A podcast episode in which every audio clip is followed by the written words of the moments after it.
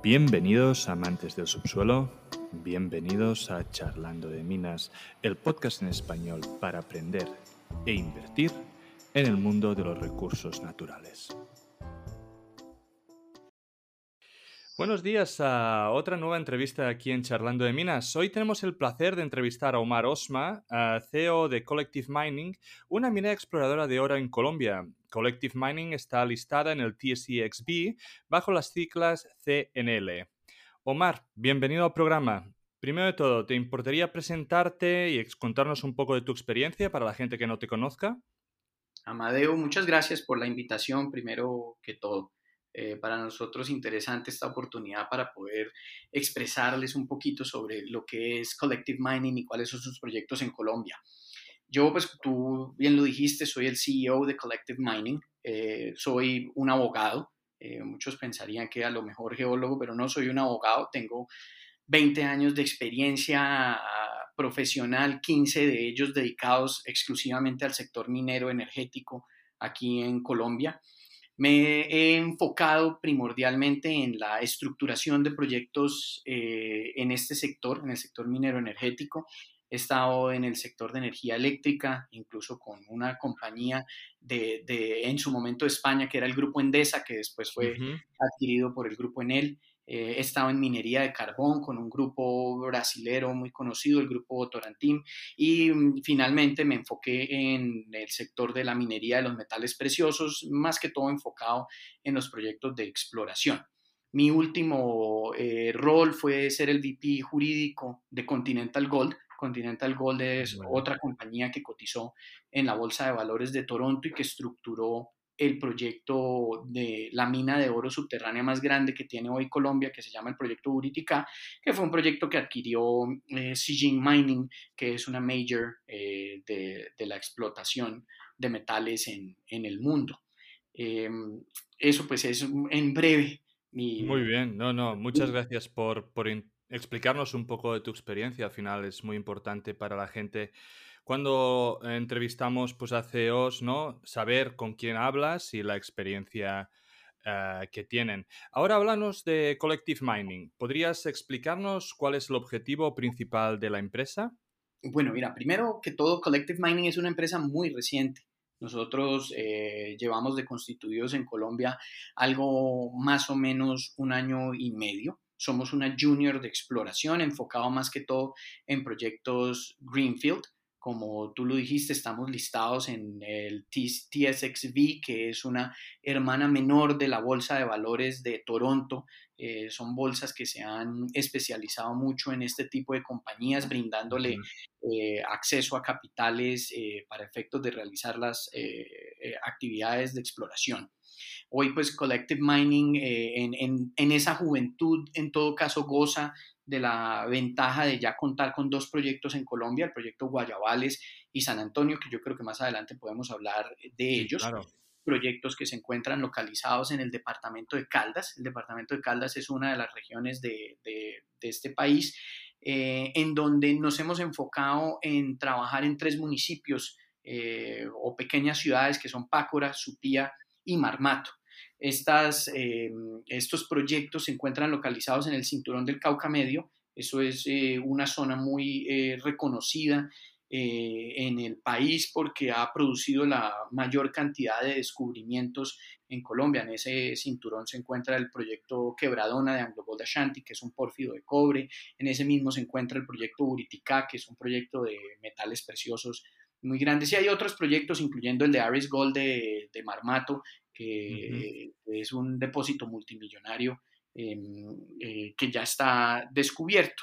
Eh, nosotros, eh, como, pequeño, pues como organización muy joven, em, nos hemos conformado con un equipo de trabajo de probada trayectoria en Colombia, Amadeu. Muchos de nosotros, de los que estamos avanzando en Collective Mining, venimos de Continental Gold. Em, fuimos pues, artífices, yo creo que tratando de decirlo sin mucha pretensión y, con algo de humildad, tuvimos la oportunidad de sacar adelante ese proyecto, de hacer la fase de exploración, de hacer su factibilidad, ponerlo en construcción y finalmente lograr que em, una compañía tan grande como Sijin se hubiera fijado en el proyecto y lo hubiera eh, absorbido y se hubiera quedado, quedado con él. Como Collective Mining estamos tras de generar un nuevo descubrimiento en Colombia. Estamos tras eh, la búsqueda de sistemas de mineralización eh, tipo pórfido obviamente en la exploración, pues la madre naturaleza es la que nos indicará qué es lo que vamos a encontrar, pero ese es nuestro enfoque en este momento, es identificar yacimientos tipo pórfido, que el, el cinturón del Cauca Medio es muy propenso para ese tipo de yacimientos. Contamos con más de 4.000 hectáreas de títulos mineros, eso tiene una relevancia y es que pues en Colombia hacer exploración requiere de contar con un título minero y nosotros tenemos más de 4.000 hectáreas que nos permiten eh, eh, explorar, es decir, hacer perforación y son zonas altamente prospectivas. Además, tenemos un potencial de crecimiento incluso regional alrededor de la zona en donde estamos explorando. Tenemos también más de 4.000 posibilidades de propuestas que eventualmente se convertirán en títulos mineros. Entonces, es una compañía que tiene la perspectiva de, de poder crecer en el mediano plazo de manera importante. Muy bien, muy bien, Omar. Muchísimas gracias por, por este resumen. ¿no? Mm, básicamente, por lo que he entendido, es Collective Mining tiene dos grandes proyectos, que es eh, San Antonio y Guayacales. Están situados, ¿no? ¿Perdón? Guayacales. Vale, Vale, vale, perdona. Entonces, eh, en este, están situados en este cinturón de oro del Cauca, ¿no? En, Colombia, y lo que has dicho, ¿no? Es una zona, por lo que he podido ver, llena de, depósitos de oro. dentro de los proyectos tenéis diferentes objetivos de exploración y un poco más adelante vamos a centrarnos en cada uno de dichos objetivos y el por qué. Pero primero de todo, quiero que me expliques ah, o que nos centremos en los riesgos asociados al proyecto. Como has dicho, sois una empresa de nueva creación, estáis explorando uh, greenfields, por lo tanto, también es otro, otro riesgo. Ah, estáis en una etapa muy temprana y por otro lado también tenemos el riesgo, al menos desde fuera, que se percibe del país, ¿vale? Entonces, lo que quería preguntar, vamos primero en la primera parte, ¿no? En, la minería en sí, en el proyecto en sí, ¿qué le dirías a un inversor que está preocupado en invertir en un proyecto en una etapa tan temprana como la vuestra, haciendo Greenfield? ¿Y qué es lo que hacéis vosotros para mitigar dicho riesgo? Ok, mira, una de las cosas que nosotros em, le decimos abiertamente a nuestros, a nuestros inversionistas es vean a Collective Mining como una compañía muy particular en este sector, ¿cierto? Eh, como tú bien lo dices, es un sector de alto riesgo.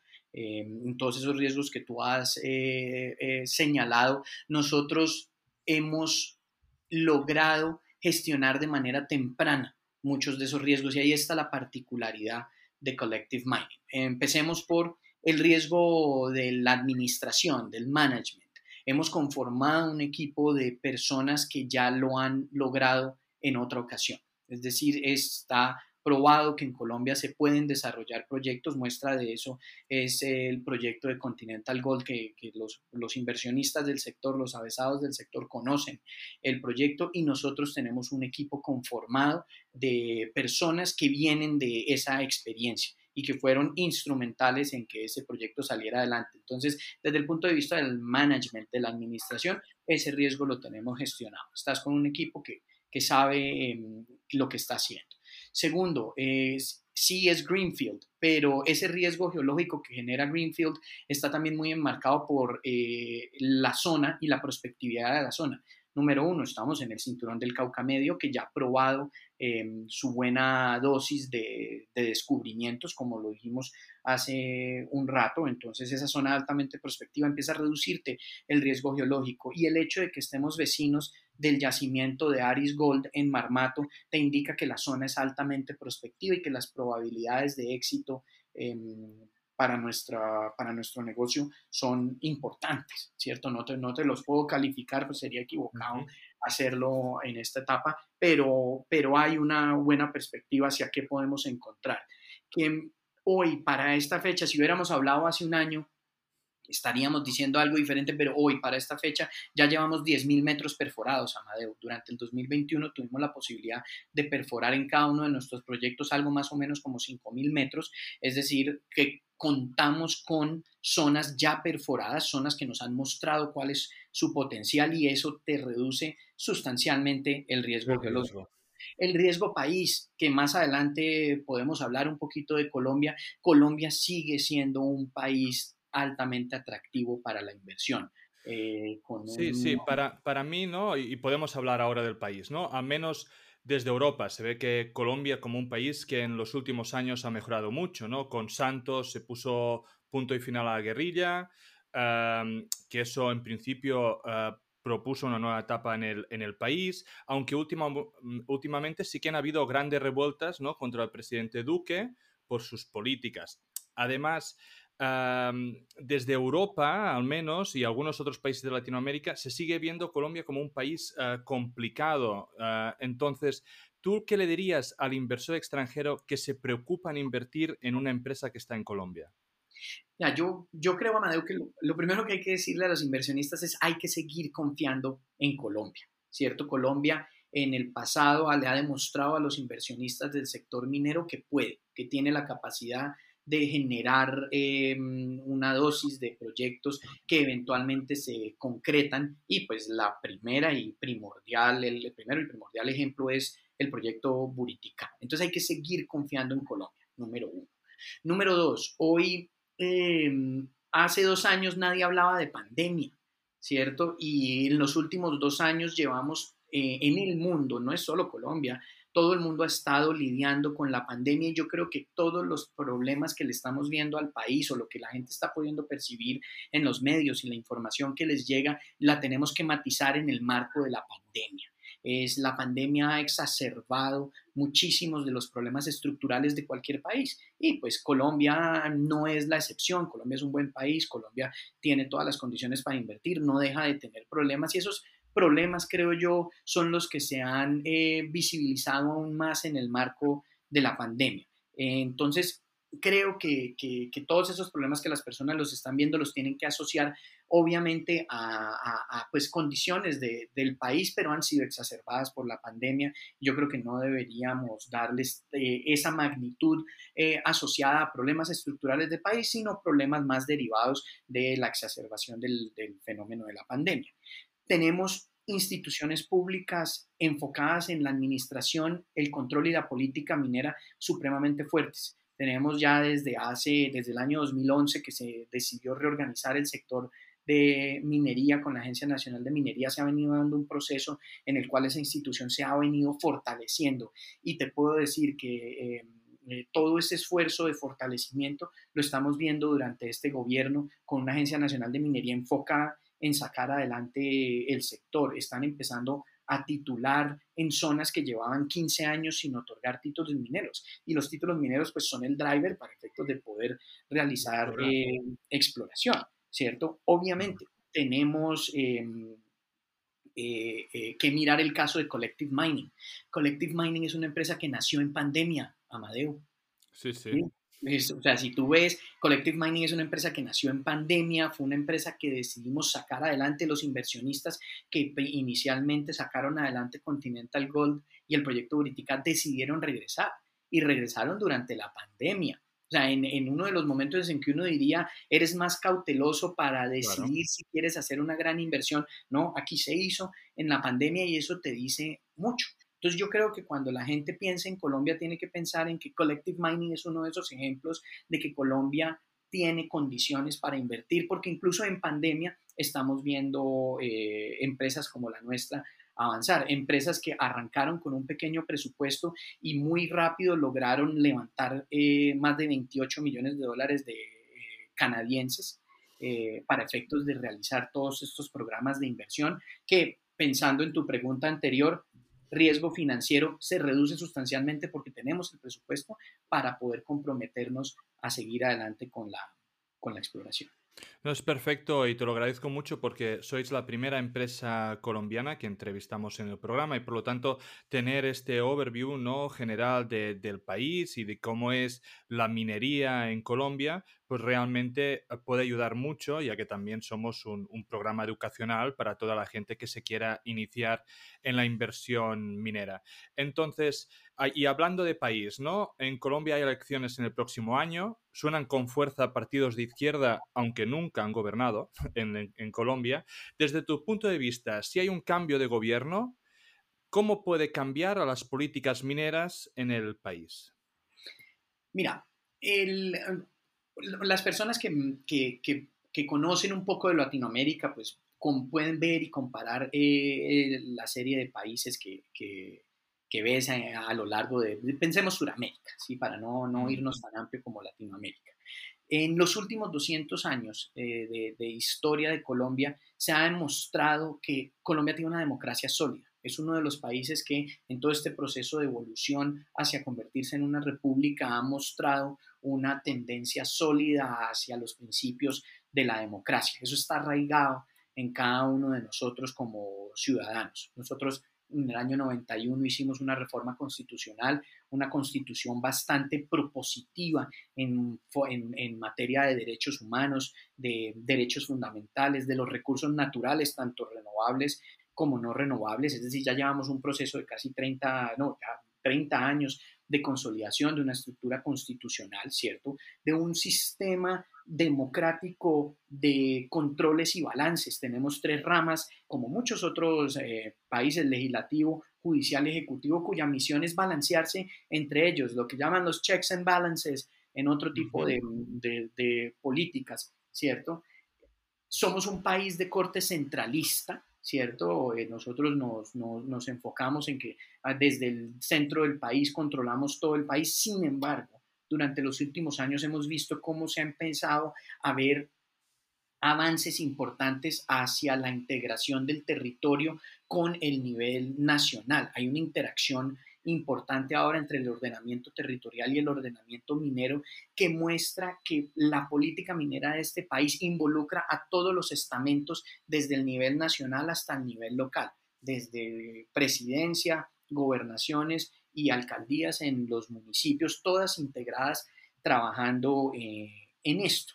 Cuando tú me preguntas, ¿hay alguna preocupación sobre el tema de, de quién va a gobernar este país, yo creo que nosotros deberíamos distraernos un poquito sobre cuál va a ser la corriente eh, que va a gobernar el país, porque al fin y al cabo Colombia tiene una estructura democrática muy fuerte y muy sólida que hace que sea indiferente cuál sea la... Sí, sí, pero por ejemplo, tú puedes ver los casos de Chile o Perú, que bueno, también son casos en, en Latinoamérica, donde ha cambiado completamente el color político y han cambiado las políticas ah, en contra de, digamos, de las empresas mineras y se ha visto afectado tanto la inversión como las economías de dichas empresas, ¿no? Y un poco la pregunta enfocado aquí, ¿no? Si hay un cambio, nosotros desde fuera que no estamos ah, tan puestos con la política colombiana, mm, bueno, no, no, sé si esos partidos que pueden tener opciones a entrar en gobierno, pues tienen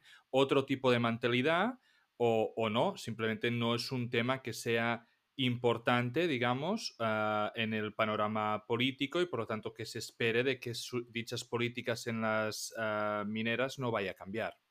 Pues mira, Amadeo, yo no, no, no soy especialista en cómo es el régimen constitucional tanto en, Chile como en Perú, ¿cierto? Uno, uno oye eh, y entiende que los inversionistas se preocupan cuando cambia la vertiente política y uno oye tendencias hacia no quieren seguir fomentando la exploración o la explotación, otros hablan es de nacionalización de los recursos naturales.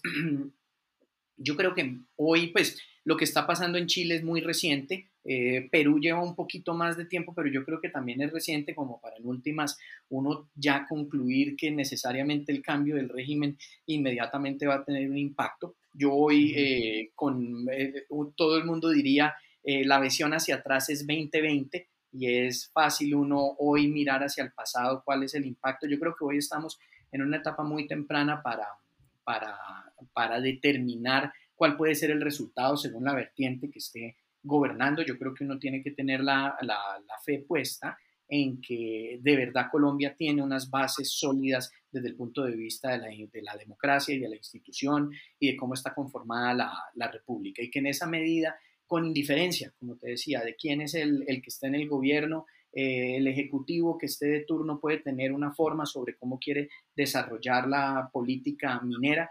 Eh, en Colombia toda la política minera no depende solo del nivel nacional, también depende de los niveles locales y los niveles locales, eh, como está estructurado este país, sigue siendo parte del orden constitucional, así que seguiremos teniendo alcaldes de diferentes vertientes políticas, seguiremos teniendo gobernadores al nivel regional en cada departamento de diferentes eh, vertientes políticas y tendremos un presidente con alguna vertiente política que hoy no podríamos no, eh, entender todavía quién va a ser. Y pues contar con que vamos a tener un legislativo que sea fuerte y que, y que contribuya y que tengamos un cuerpo judicial que tenga la capacidad de interpretar esas normas. Eso, eh, en últimas, es lo que uno podría decir. A mí, para mí el tema, eh, y yo volvería nuevamente a Collective, mira, a pesar de cómo se viene moviendo todas esas tendencias que tú dices se ven en el sector, Collective Mining sigue haciendo el, eh, el esfuerzo de invertir, quiere continuar hacia adelante, lo hizo en pandemia y confía en que hay condiciones para seguir adelante con la, exploración. Perfecto, pues vamos a hablar ahora de los proyectos. Empezamos con Guayabales. Eh, ¿Me podrías explicar un poco? Porque en la presentación he visto hasta cinco zonas que queréis explorar, todas siguiendo la beta de mineralización de Marmoto, ¿no? Este depósito de más de 10 millones de onzas de oro de Aris Gold. Uh, explícanos un poco el por qué esas zonas en concreto, qué resultados tenéis. Al ser también un programa educativo, estaríamos interesados en que nos expliques un poco la mineralización o la geología específica de cada zona, porque en la presentación diferenciáis bastante, ¿no? Entre las zonas. Claro. Entonces, eh, Amadeo, Guayabales, como habíamos dicho, tenemos dos proyectos que están eh, ubicados en el mismo departamento, en dos zonas geográficamente separadas, no muy distanciadas la una de otra. Uno es Guayabales, el que me estás preguntando, que se refiere a nuestro proyecto que está ubicado en los, en los municipios de Marmato y Supía. Eso es en la cordillera occidental de Colombia. Colombia, eh, si, eh, si, si, si, tienes conocimiento, tiene una ramificación de la cordillera de los Andes entre la occidental, la central y la oriental. No, eh, la occidental y la central están separadas por el río Cauca. Nosotros estamos en este proyecto en la occidental, ¿cierto? Mm, Ese proyecto, como, te decía originalmente, te iba a preguntar, y, y, ya me sirve como para los dos, y nos lo cuentas, de ¿Qué, ¿Qué, altura se encuentran los, los proyectos? Porque sé de que tenéis toda la cordillera y que, y que bueno, tenéis diferente altura ¿no? dentro de, del país y entiendo que depende de la altura, pues es más o menos fácil trabajar o si se puede trabajar todo el año. Entonces, cuando nos cuentes un poco de, de cada uno de los proyectos, sí que estaría bien que, que nos contases también eso. Ah, bueno, entonces podemos avanzar. En, en ambos casos, los dos proyectos se eh, despliegan entre los 1000 y los 2000 metros sobre el nivel del mar. Mm, vale. Amadeo. Eso son zonas eh, que desde el punto de vista del estándar de la geografía colombiana son normales, son de condiciones normales para trabajar. Uno a veces ve proyectos en el Perú que quedan a alturas de 4.000 o 5.000 metros, solo puedes trabajar eh, seis meses del año porque la tundra no, pues es un decir, ¿no? el frío y, las condiciones em, de, clima no te lo permiten. Aquí estamos a mil, eh, entre 1.000 y 2.000 metros de, altura en la geografía. En el costado de Guayabales, eh, que es uno de nuestros proyectos, contamos con más o menos 2.000 hectáreas de áreas de perforación en donde, como te decía, contamos con un título minero que nos permite realizar labores de exploración, no solo labores superficiales de, geología, sino perforación con, eh, en la zona profunda. Em, cuando me dices, es que cuando hablan de Guayabales, veo varias zonas, mira, el área es amplia, o sea, uno, uno pensaría que 2.000 hectáreas no es mucho, pero 2.000 hectáreas es una zona muy, muy, muy amplia para efectos de tú identificar diferentes targets. En la geología tú privilegias la posibilidad de ver la Tierra desnuda, ¿cierto? ¿Perdón? Anomalías geográficas, ¿no? geológicas, perdón.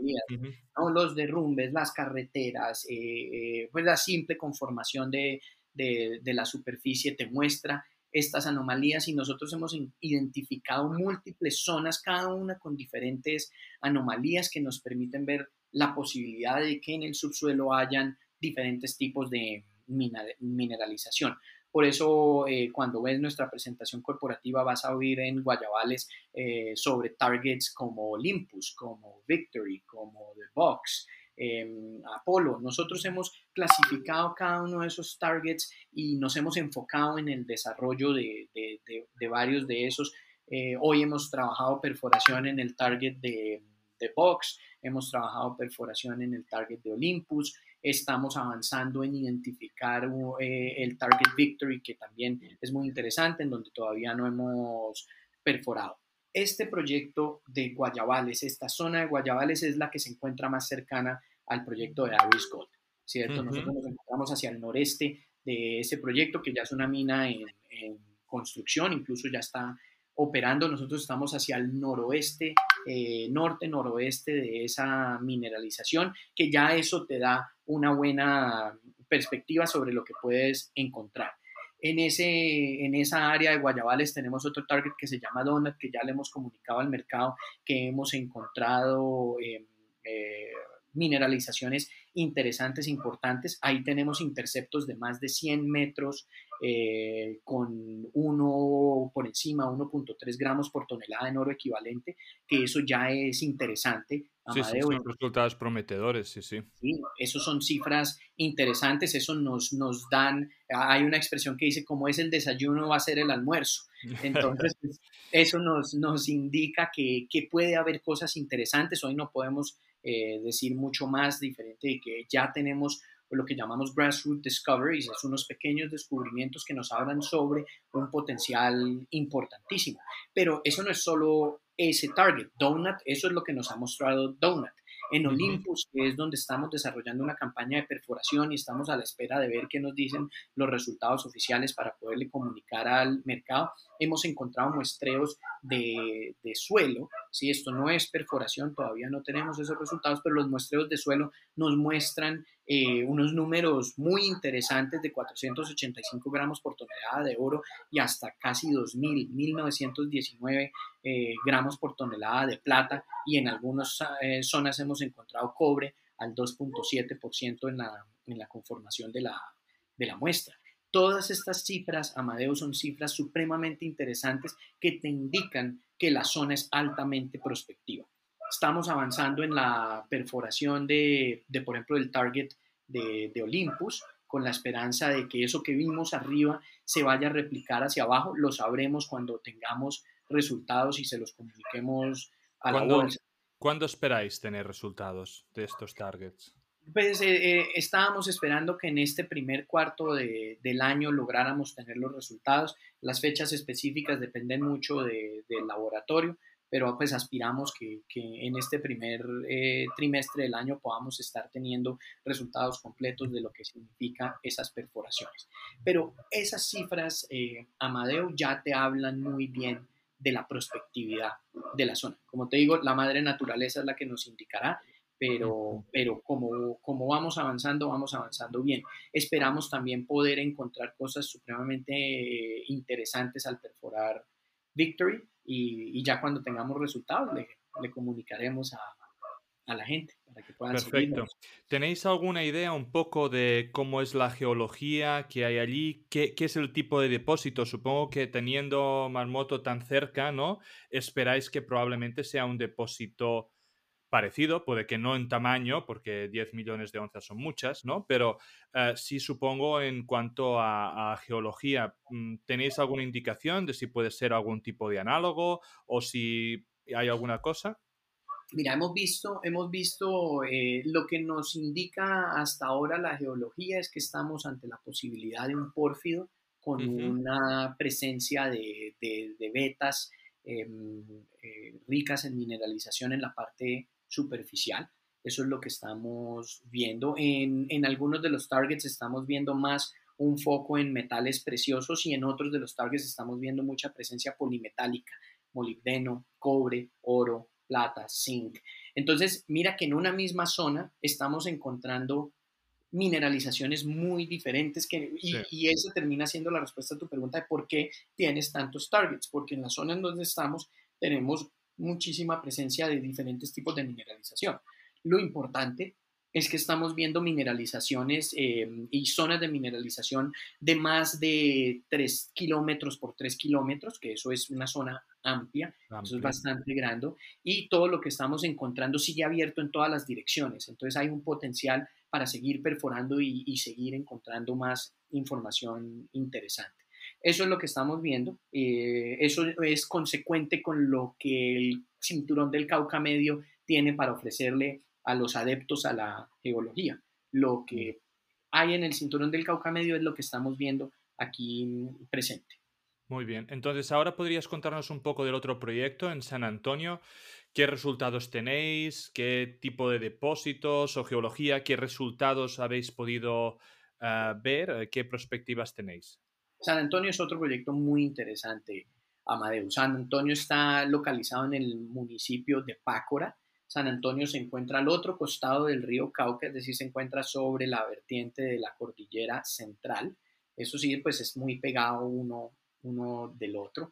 Y eh, es un eh, yacimiento en donde hemos visto una clara presencia de un pórfido, ¿cierto? Cuando tú vas y miras los resultados vas a encontrar interceptos muy interesantes de más de 700 metros eh, con más de medio gramo por tonelada que eso pues te indica sobre la presencia de una mineralización diseminada eh, constante a lo largo de, buenas profundidades. La, encontramos desde muy arriba hasta la profundidad del pozo, lo que lo hace muy interesante y te muestra la clara eh, seña e indicación de que podríamos estar en presencia de un gran sistema de, de porfios. A la fecha, San Antonio cuenta con más o menos 5.000 metros de perforación, eso es muy interesante, y em, se encuentra en este momento dentro de uno de nuestras eh, actividades proyectadas continuar en conocimiento de la zona mediante un eh, proceso que se llama de geofísica que se llama eh, em, polarización inducida o un IP survey que es básicamente una especie de geofísica en, en terreno mediante electrodos en el cual nos va a arrojar un poquito más de información que nos va a permitir definir cuál puede ser la campaña de perforación que debe seguir para efectos de seguir entendiendo qué hay en el yacimiento. San Antonio cuenta con un título minero de más de 1.600 hectáreas de área perforable, por lo tanto todavía tenemos bastante que ofrecer en cuanto a, trabajo en el proyecto San Antonio. Entonces, en, en, San Antonio para este 2022 tenéis pues estos ensayos geofísicos que os van a indicar pues a, a dónde son los targets para hacer drillings ¿Tenéis campaña de drillings programada o, en el budget para 2022 para San Antonio y, también para Guayabales? ¿qué, planes tenéis para este 2022? Mira, como Collective Mining tenemos un programa agresivo de perforación de 2.000 metros, de 20.000 metros, perdón, durante todo el año. Es eh, una campaña de perforación que está completamente financiada. Eh, ya nuestro, nuestro presupuesto para cumplir con este, esta meta que tenemos de perforación está completamente cubierto y dependiendo de lo que nos arrojen estas campañas de geofísica, podremos determinar cuál va a ser el número de metros que vamos a perforar en, San Antonio. En Guayabales ya está avanzando perforación, cierto parte de esta campaña de 20.000 metros eh, ya arrancó y arrancó en Guayabales y en San Antonio es dependiente de cómo nos, es, nos qué nos muestra la geofísica para efectos de saber cómo lo perforamos. Pero lo tenéis en budget, digamos. Tenemos, tenemos. Esto es, una, esto es uno de los riesgos también ya eh, abordados en etapa temprana. Es, esta es una compañía que tiene su 2022 completamente cubierto en, en perforación y vamos a ver el 2022 que nos dice de cara al 2022. Perfecto. Entonces, un inversor que ahora mismo invierta en Collective Mining, ¿qué puede esperar para este 2022?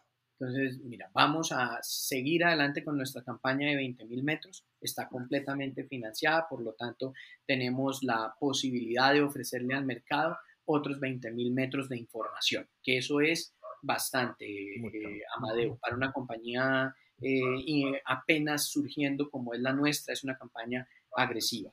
Tenemos cinco targets para explorar en, San, en Guayabales y tres targets para explorar en San Antonio. Es decir, tenemos ocho zonas en las cuales vamos a poder estar produciendo eh, información y conocimiento geológico.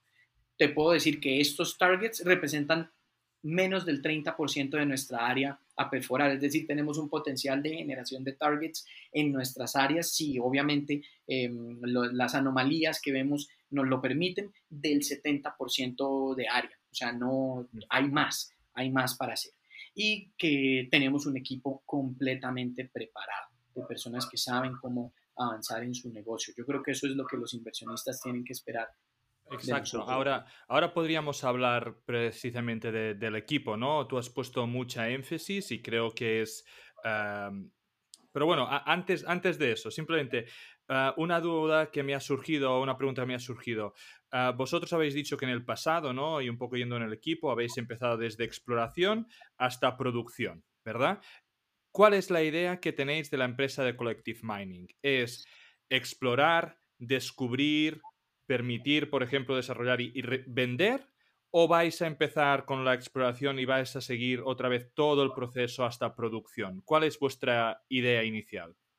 Mira, eso es una pregunta muy común eh, y es una de esas preguntas con eh, bola de cristal. Claro, claro. en este momento, ¿qué, tenemos? Tenemos una zona altamente prospectiva, con un, potencial de, de tener mucho eh, que ofrecer de cara a la existencia de un yacimiento, ¿cierto? Eso es número uno. Ahora, ¿qué tan económico es el yacimiento? Es algo que lograremos madurar a lo largo del, tiempo. Nuestra experiencia, eh, pues, ha mostrado que eh, un proyecto puede madurar entre 5 y 10 años, ¿cierto? Y hay una como incertidumbre hacia el futuro sobre cuál puede ser la forma en que lo abordes, si seas tú el que desarrolle incluso la construcción del proyecto o si en una etapa temprana consigues una persona que te apoye con algo de mejor experiencia en la construcción, em, cuando tú planteas la venta del proyecto. Yo creo que es una etapa muy temprana, Madeu, para entender. En este momento la compañía está enfocada en poder descubrir ¿cierto? Y a partir del descubrimiento empezaremos a evolucionar en las diferentes etapas. Yo creo que el tiempo lo dirá. no tenéis una idea fija, simplemente vais a esperar a ver cómo evoluciona y a partir de aquí tomáis decisiones. Sí, sí, es, completamente entendible. Eh, explícame. En, Continental llegamos hasta el momento de la construcción, incluso algo de, producción y en ese momento... Es por eso, es por eso de que teniendo la experiencia, ¿no? Ah, pues bueno, mm, pensaba que de buenas a primeras la idea es, si aquí hay un depósito, si esto es económicamente viable, pues vamos a ir hasta el fondo, ¿no? A, construir. Pero bueno, Amadeo. Hay la experiencia para llegar hasta allá. Vamos esto, a ver esto creo que es lo más importante al final y ahora eh, lo aprovechamos, ¿no? Y nos cuentas un poco del equipo, pero en una exploradora de edad, temprana o en una empresa ah, minera, lo importante es tener el conocimiento para poder llevar a cabo las, las, acciones que se necesiten, ¿no? Y si vosotros me decís, y ahora me vas a explicar un poco del equipo y podéis hacer todo este programa de pues exploración y desarrollo, pues bueno, eh, como tú has dicho, mitiga riesgos. Explícame un poco, ¿quién compone el, management de Collective Mining? ¿Quién quieres destacar? Bueno, mira, el, eh, primero hay que destacar la presencia de Harry Sussman. Eh, ¿no? Harry Sussman ah, fue el CEO de Continental Gold por muchos años y, él ha sido una de las personas instrumentales en, en mover adelante el equipo pues Ari Sussman tiene más de, yo creo que 20, 25 años de experiencia em, evolucionando en el, en el sector. Em, él hoy es nuestro chairman de la junta directiva. Yo creo que es la primera persona que, que hay que destacar. Junto con él eh, está Paul Begin, que es el, el Chief Financial Officer, el, el, CFO, de, también fue ex Continental y fue instrumental en el levantamiento de capital que demandaron las inversiones de Continental Gold.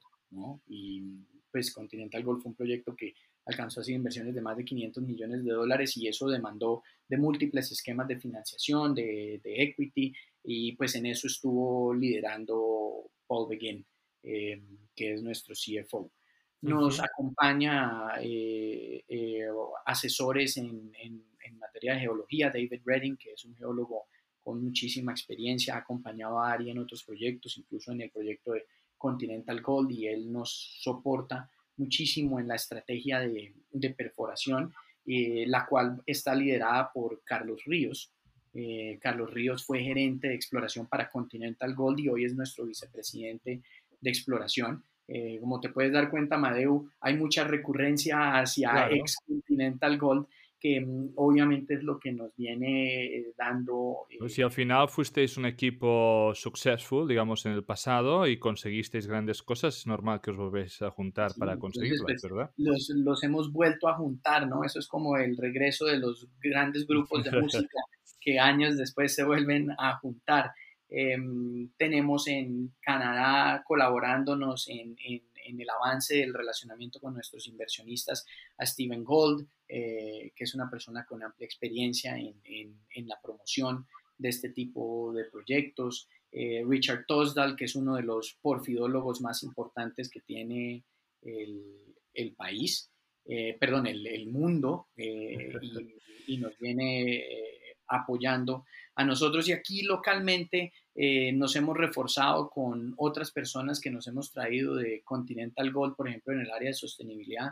Ana Milena Vázquez, que fue vicepresidente eh, senior en, Continental Gold, Rolfo Higuera, que fue eh, gerente de sostenibilidad para Continental Gold, hoy está como nuestro vicepresidente de sostenibilidad. O sea, mira, hay un equipo de personas que ya han hecho esto en el pasado. Y yo creo que esa es una de las, de, de las ventajas más eh, fundamentales que tiene Collective Mining es que tiene un equipo que ya ha hecho, ¿cierto? Uno al final le pregunta, cuéntame algo de tu experiencia y uno al final puede decir, yo lo he hecho. Y, y pues hemos unido todo ese equipo y lo tenemos aquí presente para que... Supongo, supongo que por eso tenéis el... Eh, siendo los jóvenes que sois, ¿no? Tenéis el market cap que tenéis porque la gente debe confiar en el, en el proyecto, ¿no? En el, y, en, el equipo en que eso va, va a salir adelante. Entonces, cuéntame un poco, ¿qué porcentaje de acciones tenéis los, directores y management? Eh, mira, en este momento nosotros tenemos algo más eh, o menos 47 millones de acciones en, la bolsa, del cual un promedio del 40% es insider, eh, propiedad de insiders, ¿cierto? Eso nos da más o menos un 60% que está flotando en el mercado. No, bueno, pero un 40% es, una proporción interesante, pero también es una proporción que está muy asociada. E, eso, eso te indica que el management está eh, enfocado en sacar esto adelante y que, y que cree en el proyecto. En todo caso, pues también es un reflejo de la juventud de, de, de la compañía y esperamos que en la medida en que eh, si es necesario, se hacen levantamientos de capital, que obviamente esas proporciones van a, van a, cambiar. ¿Tenéis institucionales dentro de la empresa?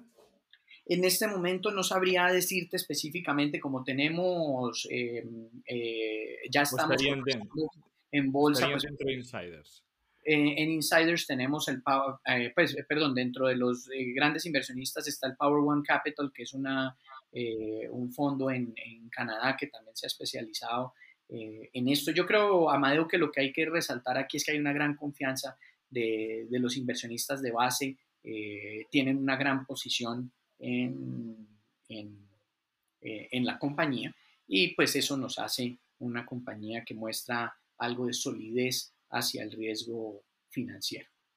No, sí, sí, yo, yo para mí el hecho de que eh, directivos insiders tengan un 40%, ¿no? Demuestra, y es algo que en las exploradoras es sumamente importante, ¿no? Yo considero, y la mayoría de inversores consideran, de que vosotros os deberéis hacer ricos, ¿no? haciendo crecer la empresa y no a través de los sueldos. Y la forma de que vosotros estéis interesados en que la empresa crezca es evidentemente teniendo muchas acciones, ¿no? Esa es la manera de que eh, esa skin in the game, pues evidentemente es un punto muy, muy a favor vuestro. Entonces, me gustaría que me dijeras, ya para terminar, ¿cuál crees que es el mayor riesgo a día de hoy de Collective Mining? Que ya sé que hemos hablado de muchos de ellos, ¿eh? pero ¿cuál, según tú, es, el mayor, ¿no? ¿Y qué es lo que estáis trabajando para, mitigarlo? Mira, yo, yo creo, Amadeo, que aquí, em, luego de yo haberte dicho que Collective Mining es una compañía particular que ha abordado la mayoría de sus riesgos en etapa temprana, hoy a nosotros nos resta el, riesgo general de este sector y es la geología.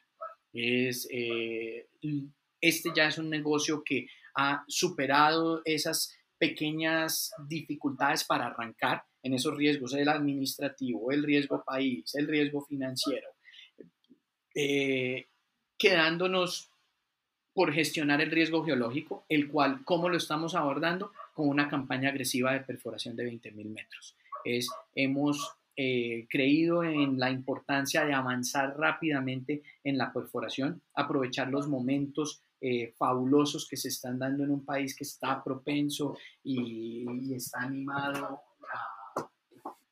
y está animado a, promover las actividades exploratorias mm, y eh, simplemente reducir ese riesgo mediante la perforación.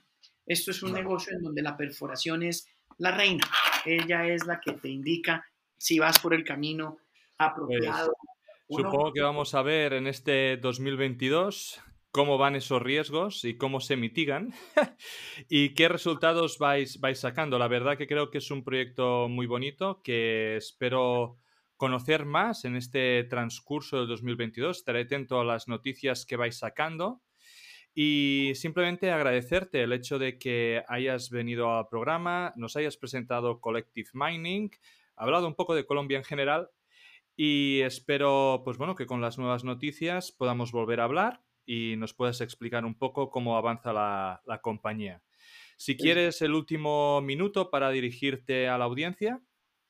No, primero, Amadeo, agradecerte la invitación. Para nosotros siempre es interesante poder eh, llegar a más audiencia para que conozcan uno Colombia como un país supremamente interesante para la inversión en minería, un país que tiene todas las condiciones para continuar eh, ofreciéndole descubrimientos al, al mundo eh, no es solo Colombia, es el mundo se encuentra desprovisto de grandes descubrimientos y hay que avanzar en, generar nuevos descubrimientos. Que nos hayas permitido mostrarle a la gente una, una compañía que viene tratando de replicar los buenos resultados que ya se habían logrado en otro tipo de proyectos, que acá hay un equipo de trabajo altamente preparado para mm, abordar un, un eventual descubrimiento importante que ojalá nos sigan. Eh, nuestro ticker en la bolsa en TSXV es CNL-V para que la gente siga. Estamos constantemente produciendo comunicados de prensa para que la gente sepa eh, cómo vamos avanzando. Y pues bueno, esperar verlos como inversionistas en Collective que nos permitan eh, asombrarnos. Muchas gracias, Omar. A ti, Amadeu. Este podcast no deja de ser un relato personal de mi camino para aprender en el mundo de la inversión de las materias primas. En este podcast vamos a intentar sacar contenido educativo, entrevistas con empresas y tesis de inversión para que juntos podamos aprender de este fascinante mundo del subsuelo. Si crees que el contenido vale la pena, por favor dale me gusta, suscríbete al canal y compártelo. Soy Amadeo Bonet, bienvenido a Charlando de Minas.